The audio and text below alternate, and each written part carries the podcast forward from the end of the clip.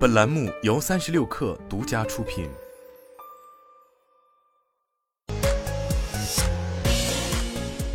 网络新商业领域全天最热消息，欢迎收听快讯不联播，我是金盛。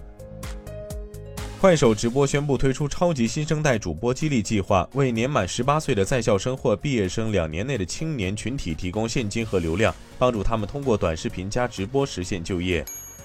由中国人工智能学会 CAI 主办的首届智能融合产业论坛今天在成都举办。百度 CTO 王海峰表示，百度文心已打通大模型产业落地路径。百度与行业头部企业或机构共建的十一个行业大模型，在能源、金融、航天、制造、传媒、城市、社科以及影视等领域落地，加速推动行业的智能化转型升级。未来，百度将坚持技术创新。推进文心大模型与飞讲深度学习平台融合发展，共享生态，推动 AI 技术创新进入新阶段。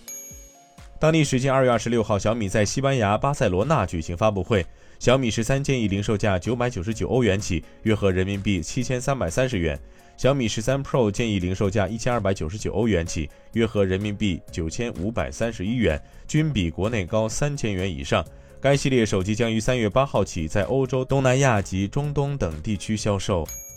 拼多多于近日宣布启动“农云行动”。据官方介绍，“农云行动”提出五大主要措施：保持零佣金，优化中间补两头，集中投入优势资源，批量对接当地优质供应链上云，对优秀新农人进行小规模针对性辅导，提供全链路的农产品上行基础设施服务。通过持续集中曝光、生鲜农产品品类日及全渠道推广，打造一百个农特产的区域和全国性品牌等。云南昆明、广西南宁、福建霞浦、山东潍坊和寿光等地将成为拼多多首批重点助力数字化的农产带。特斯拉公司当地时间周日表示，上周该公司在柏林的超级工厂的 Model Y 产量达到四千辆。自去年十月以来，又增加了一倍。去年十月，特斯拉正式柏林工厂 Model Y 的周产量已达到两千辆。新的数据表明，该厂的产量在不到六个月时间里又提高了一倍。三十六氪获悉，市场研究机构 IDC 预测，全球数字原生企业的技术支出在未来五年将以百分之二十点九的强劲复合增长率增长，并在二零二六年超过五千亿美元。